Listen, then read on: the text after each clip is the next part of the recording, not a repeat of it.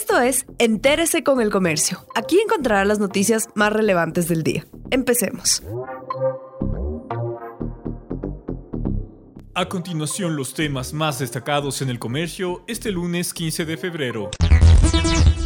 Durante los dos primeros días de feriado, en zonas del país como la provincia de Azuay y la Sierra Centro, los turistas optaron por visitar sitios abiertos, rodeados de naturaleza y también por ser parte de tradiciones propias de las festividades de carnaval. En Cuenca se visitó el centro histórico y el barranco del Tomebamba, además de las reservas naturales en Paute, Gualaceo y Chordeleg. En Ambato, el principal atractivo de la edición 70 de la Fiesta de la Fruta y de las Flores es la alegoría colocada en el atrio de la catedral. Baños de agua santa registró movimiento de personas en los alrededores de la basílica, las piscinas de aguas termales y la ruta de las cascadas.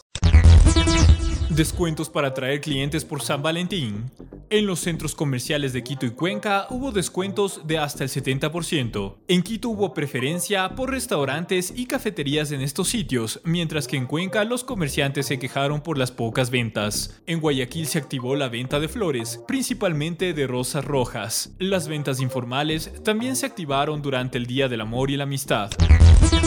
El Consejo Nacional Electoral prevé definir hoy el instructivo para el recuento del 50% de votos en Azuay, Cotopaxi, Manabí, entre otras 16 provincias. En el caso de Guayas, se revisarán todas las urnas de la papeleta presidencial.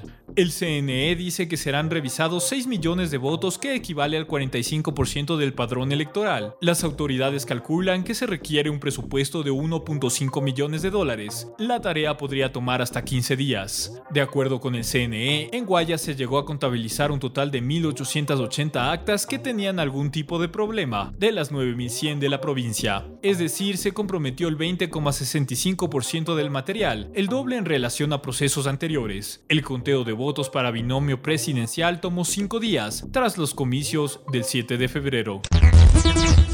Policías y bomberos claves al atender los intentos de suicidio. La policía trabaja en un protocolo para que el personal sepa cómo actuar en esos casos. Datos del EQ 911 muestran que el 2020 cerró con 672 intentos de suicidio a escala nacional. En el primer mes del 2021 hubo 78, 8 más que los registrados en igual periodo del año pasado.